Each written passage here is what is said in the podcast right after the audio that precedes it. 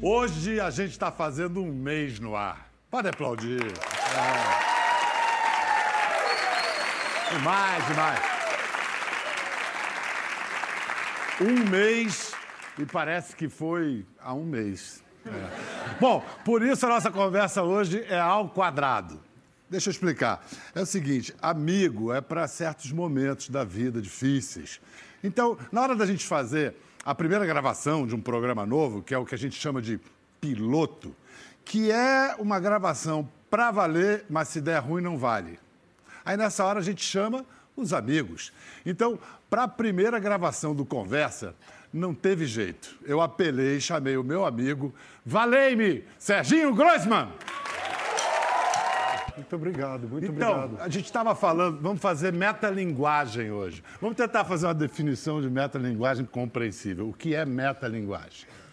É, no nosso caso, é ver o que a gente já fez sem ter visto o resultado disso é a gente fazer televisão, vendo a televisão que a gente tentou fazer. A gente tem um professor de semiótica o na Dudu... banda, Dudu Tsuda, Tsuda. aos teclados. Ah, konnichiwa, konnichiwa.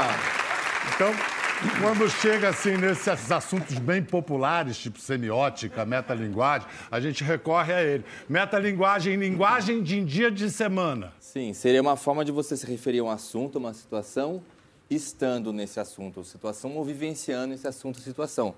No caso, a gente está aqui na TV, a gente podia estar tá falando sobre TV e sobre fazer esse programa, fazendo esse programa. Muito bem. Que clareza! Só uma mente oriental poderia chegar a tamanho poder de síntese. Vamos lá, fazer uma recapitulação. Como âncora na televisão foi na década de 80, me corrija se eu estiver errado, TV Mix, na Gazeta. Isso. Depois teve o Matéria-Prima, na TV Isso. Cultura.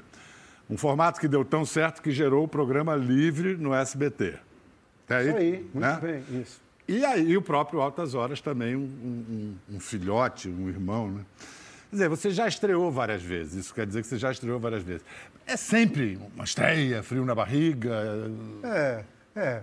Eu, eu acho que, na verdade, o, o, que você tem aqui, o que eu tenho no, no Altas Horas e nesses programas, que nos aconchegam é a plateia. A plateia, é, ela é um carinho para gente, um cobertor. Você sabe que eu dei aula na FAAP e discutia muito a questão da democratização da televisão, como fazer com que o espectador não estivesse só em casa vendo. Então, quando uh, apareceu a possibilidade de criar um programa, eu fiz um programa de auditório onde o auditório tivesse voz. E se vocês repararem, a iluminação do, do, do programa ela não é diferenciada.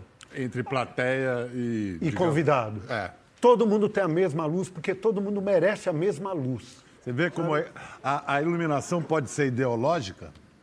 É, é há, há, uma postura ideológica no, nesse momento. Agora, a, naquele piloto que a gente gravou, esse que a gente está assistindo, era uma coisa de colonizar.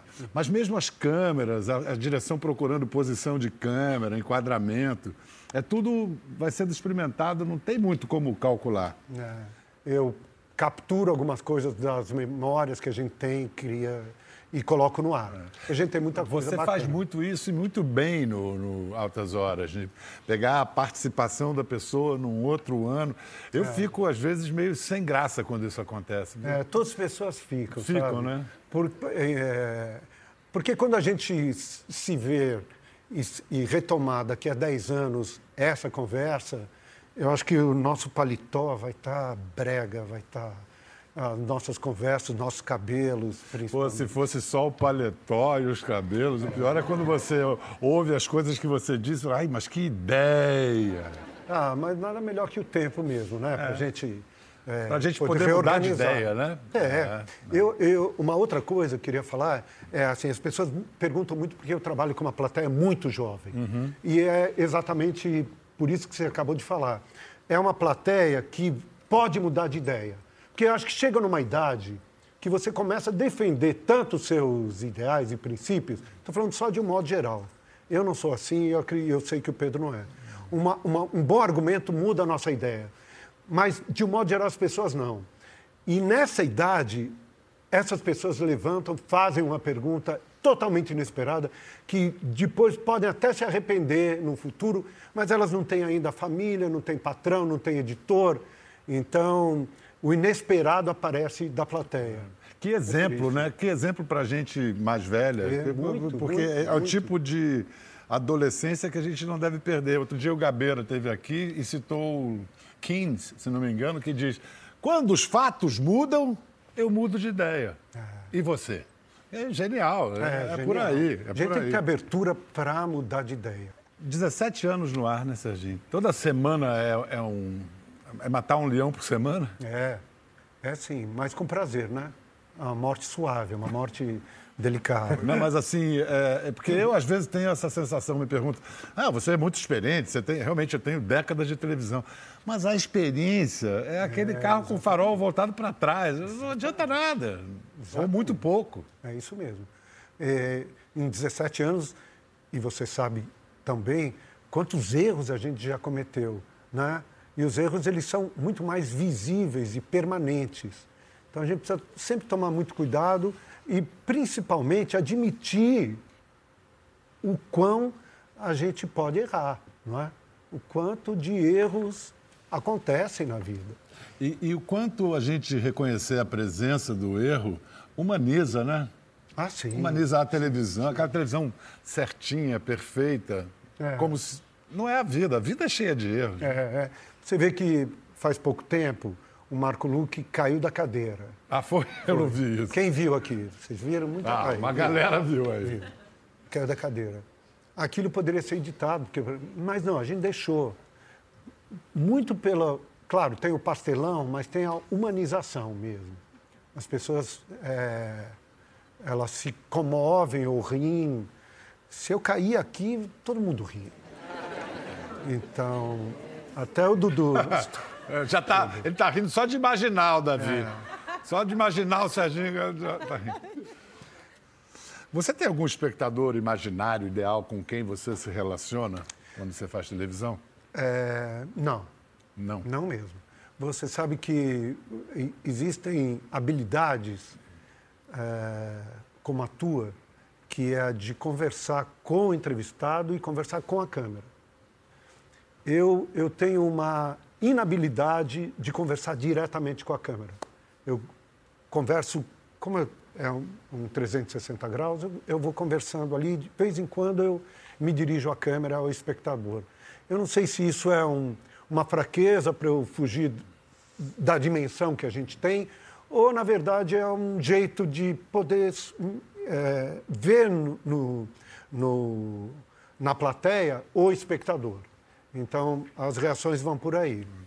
A plateia é. ajuda nisso, porque você está falando com o espectador. Né? É. Mas você esteve no Louco, Fluminense e Corinthians da invasão corintiana? Hum, felizmente não. Eu, felizmente, sim. Vamos eu mudar de assunto. Eu acho que eu sentei na cadeira que você sentou. Cara, foi lindo aquilo. Foi lindo. Apesar de eu estar do lado né, do Fluminense, não há como foi. negar a beleza da, da, daquela, daquela invasão. Até. E não foi uma invasão de doces bárbaros, não, foi de não, bárbaros mesmo. Foi de bárbaros, não, foi de ônibus, é. com uma bandeira do lado de fora, na Dutra. Você foi de ônibus? Fui de ônibus com mais dois amigos.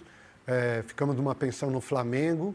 E eu achei que ia, ia ser fácil pegar um carro para ir para o Maracanã. Ninguém parava, era ônibus voando. Eu falei, sou Corinthians. e aí parou um flamenguista que fez questão de levar até a porta deu uma carona. Flamenguista, antitricolor, solidário ao corintiano. Tudo é bem, isso. faz parte. Uma história das histórias. O fato é que é, essa curiosidade te levou ao jornalismo, mas o jornalismo te levou à televisão. Você é muito mais um homem de televisão do que um jornalista com. É. Né? Eu, eu, cheguei a escrever para alguns grandes jornais daqui, cobrir esportes. É em, em rádio, eu fui, acho que, a primeira pessoa em FM a cobrir um, um jogo de futebol, não cobrir inteiramente, mas com flashes e tal. tem uma passagem interessante que era a final Corinthians e São Paulo e o Casagrande entrou e eu perguntei para o Casagrande, Casa, é, Casagrande, né? Casagrande, faz um ano que o John Lennon morreu. O que foi o John Lennon na tua vida? Ele esquentando ali para o jogo, parou de esquentar. Fala, que pergunta é essa? Vieram dois outros jornalistas. Bom, ouvi o Casagrande falando de futebol. ah, o John foi um barato na minha vida. O John foi tudo que eu Que imaginava. Então, eu exerci o jornalismo, sempre procurando maneiras diferentes. E a televisão apareceu. Você apareceu do nada. O bonde passou. Um bonde passou com o pessoal que fazia um jornal. Na Bandeirantes FM eh, começaram a dirigir um programa chamado 90 Minutos, com o Pereio apresentando. E eu fui fazer minha primeira entrevista depois de insistir muito Mas na como telerepórter, repórter Como do programa. repórter do programa. É, na fila do MASP, na, na Mostra Internacional de Cinema, o Calígula filme era proibido e eu fui lá perguntar para as pessoas se elas estavam lá porque o filme era proibido, porque era de arte ou porque era de sacanagem, né? E a resposta C prevaleceu mais ainda do que as outras.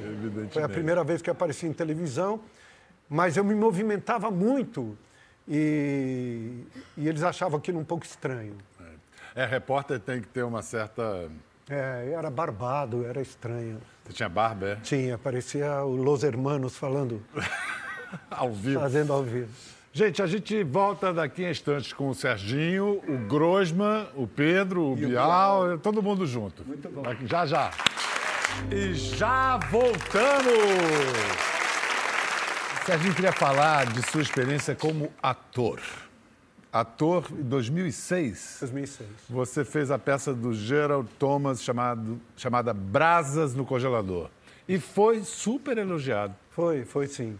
O Gerald, ele me convidou para uma participação numa peça do Marco Nanini. Que seria, eu teria uma, um aparelho de TV ali, eu entraria para falar algumas coisas. A gente saiu para conversar, conversamos praticamente a noite inteira. Ele começou a perguntar da minha vida e falou: Não, você merece um. uh, você é um ator. E, você, e eu vou escrever para você. Uma característica do Gerald é escrever para o ator. Então ele pega histórias tuas reais, transporta para aquele universo maluco que ele tem, com aquela luz, com aquele fog. E aí o, o- o material seu, que você, é, seu pessoal que ele trabalhou, tinha a ver com a sua família, com, com a família dele também, a, ami- filhos de refugiados. Era isso? Tinha uma história de um personagem que carregava uma maleta. É, ele, ele pegou algumas histórias que eu vou tentar colocar numa linha do tempo. Tá. Quando eu, eu falei que eu saía da minha escola para ver as passeatas, Uhum. num dia, correndo da polícia, eu encontrei um, um colega que era também curioso, que falou assim, você não gostaria de conhecer uma célula clandestina? Eu falei, pô, quero. É curioso, né? Claro. E ele falou, mas é, não iremos juntos por uma questão de segurança. Cheguei lá no lugar, era no lugar perto do ABC, e tinham quatro... Lembra de que organização era? Não, então, Ah. a história vai chegar aí. Tá. É, tinham quatro garotos e uma menina. Quando eu abri a porta, o cara falou, Nelson, teu nome é Nelson. Porque você não poderia dar o seu nome verdadeiro, porque caso você fosse preso, torturado, e você iria falar o nome de alguém. É, então eu virei Nelson. Daí eu perguntei, que organização é essa? Eles falaram, eu não posso falar. Falei, mas é tão secreto assim? Vamos panfletar. Panfletamos lá na, na, no, em uma das fábricas de automóveis lá do ABC. Outro dia falei, ô Nelson, falei, que organização é essa? Não posso falar, então tchau.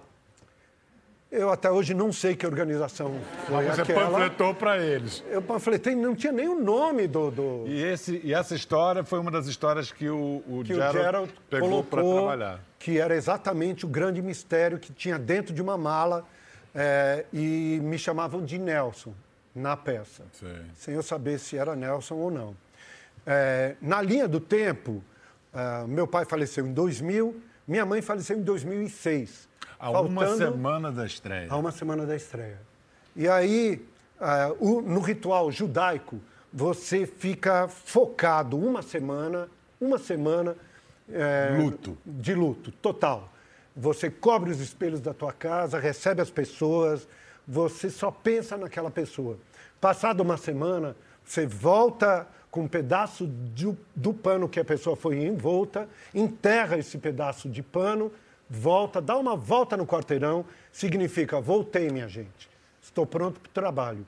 E tem uma última reza. Na última reza, o rabino Henry Sobel, uhum. que me ajudou muito e foi uma pessoa importantíssima na história do Brasil e que, infelizmente, é, é um pouco esquecida, ele falou, pô, sua mãe tinha muito orgulho de você, ela ia muito a altas horas tal. Uhum. Falei, pois é, eu, eu iria estrear daqui a dois dias. Ele falou, não, você tem que estrear a peça. Mas eu e falei, o luto? Então, não, é. já tinha acabado ah, tá, o luto. Tá. Esse primeiro luto. Essa primeira semana. Essa primeira semana. Você e tem aí? que ir. E o Gerald já tinha preparado um substituto que só ia ler a peça, não ia interpretar. Uhum. Eu liguei e falei, eu estou indo. Ele falou, mas como? E eu também não tinha mais passado o texto. Sim. Mas aí acontece o milagre. O milagre que deve acontecer com pessoas nessa circunstância. Eu pisei no palco, falei o texto inteiro, sem errar nada, e voltei para cá triste, mas também sabendo que minha mãe estava ali. Orgulhosíssima. Olhando. Cara, e... que história linda, Serginho. É. Que história linda. Uma história e, e, e daí fiquei com a peça, ficou um ano em cartaz e eu, eu, a minha curiosidade, o Rabino teve algum argumento que te convenceu ou foi simplesmente é isso que você tem que fazer e você foi? Não, o Rabino havia me ajudado já na morte do meu pai. Uhum. Quando eu, quando meu pai faleceu, eu não sabia. No dia que ele faleceu, eu falei, putz, o que eu vou fazer? Burocraticamente, religiosamente. E ele apareceu e falou, olha, deixa, deixa comigo. Então, Depois... ele me ensinou várias coisas. E eu sou uma pessoa que não chora. Rarissimamente eu chorei na vida. E durante o, o funeral e tal, eu, eu, ali, mas não chorei. Mas na primeira reza que ele, que eu fui a uma sinagoga, deu uma explosão quando ele olhou para mim e começou um cântico. Existe um cântico judaico para os mortos. E nesse momento deu uma explosão de choro linda. Foi assim uma uma cascata boa. Um choro libertador. Hum. E Thomas, o que, que, que ele transformou esse pai-vô, que foi pai com quantos anos? Com meia... 65. 65. Não, transformou tudo, e tudo é absolutamente tudo. É, graças a Fernando, meu amor, minha mulher, é, que durante tanto tempo é, eu a conheci, é, tem 11 anos, num programa Ação que eu tinha de manhã aqui, entrevistando ela, indo pela, pelo Rio Amazonas, é, atendendo as comunidades ribeirinhas e os índios, e falando de amamentação. E pregando cartazes na Amazônia a respeito da amamentação. Todo ano tem uma madrinha da amamentação. Nós tentamos, tentamos, depois de muito tempo conseguimos. O Thomas apareceu e é, apareceram algumas fotos de pessoas, fomos padrinhos da amamentação, algumas pessoas colocando cartazes na Amazônia com a foto dela. Né? Foi uma outra metalinguagem é, que aconteceu na nossa na, vida. Na vida. E o Thomas amamenta até hoje, com dois anos, está fazendo dois anos, e transformou totalmente minha vida. A energia, o, o, a minha reflexão a respeito de vida, a minha reflexão a respeito da minha existência é, e, e, e o milagre que é ver uma pessoinha crescer. Vocês sabem que ele está grávido, né? Aqui o meu entrevistador. É, falar em pai vô, né? Vem mais um aí. Tem nome já? Mais uma, mais, mais uma. uma. Vem a Laura. A Laura vem Perfeita para o é. Thomas. E olha, por que não? Por que não? Por que não? Contanto que se mantenha longe ou perto da televisão. Deixa para lá, deixa, deixa para lá, deixa para Olha, Não sei se terá televisão. É... Não, desculpe o que eu disse. o audiovisual vai sempre ter, né? Sempre vai ter, sempre iremos produzir coisas legais. Eu quero terminar esse programa falando com o Thomas, que vai estar assistindo esse programa. O seu pai é um homem extraordinário, Thomas. Vai com ele que você vai bem. Beijo, obrigado, Serginho. Beijo. Obrigadão. Muito legal.